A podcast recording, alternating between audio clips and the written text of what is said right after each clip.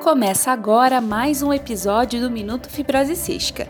Eu me chamo Camila Venturelli, sou jornalista do Instituto Unidos pela Vida e nesta nova edição eu trago a resposta para a seguinte pergunta enviada pelo nosso público: Como lidar com a fibrose cística no ambiente de trabalho e fazer a empresa entender a necessidade de afastamentos esporádicos? Quem responde é a pneumologista a doutora Mônica Firmida.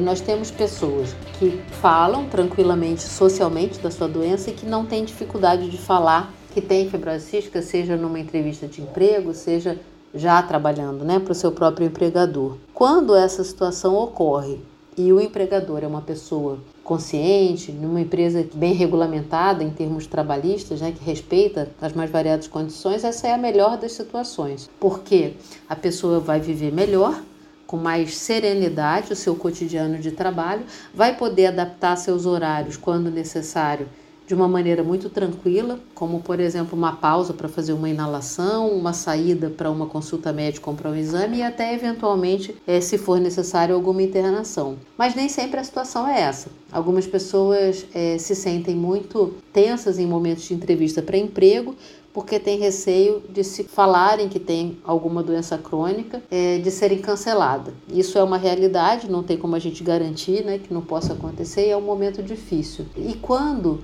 se trata de pessoas com fibrose cística que não contam para ninguém, nem para o empregador, nem para o colega, essa tensão acaba fazendo parte do seu cotidiano. Então o trabalho fica um ambiente um pouco tenso, porque se a pessoa tiver uma tosse diferente, ela já está se percebendo, né, de uma maneira muito maior.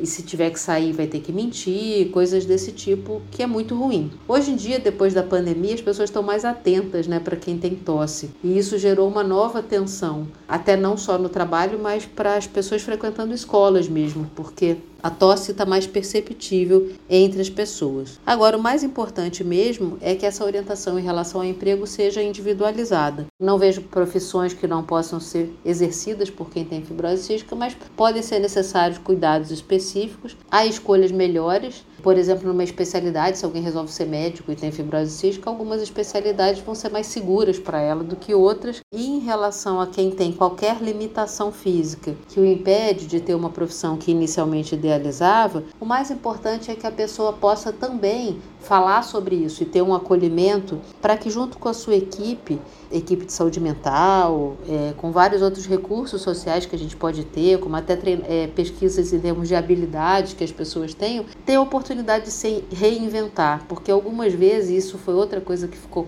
muito clara para a comunidade inteira no período da pandemia. Algumas vezes a gente se descobre em caminhos que não imaginava e que nos fazem muito felizes. Né? Na pandemia está cheio de gente aí que começou a trabalhar online, que acabou se dedicando a artes, e isso não é diferente para a pessoa que tem fibrose cística. Então a única questão ela é essa. Eu acho que a obrigação na vida que a gente tem é apenas de buscar a nossa realização e a nossa felicidade. E isso é, sem a menor dúvida, uma realidade 100% possível para quem tem fibrose cística no dia de hoje. E o mais importante é seguir em frente e ser feliz.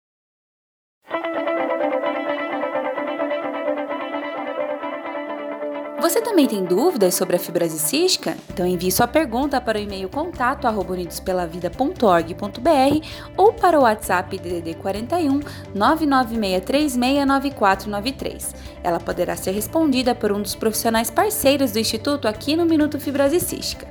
Para saber mais sobre a doença, acesse unidospelavida.org.br.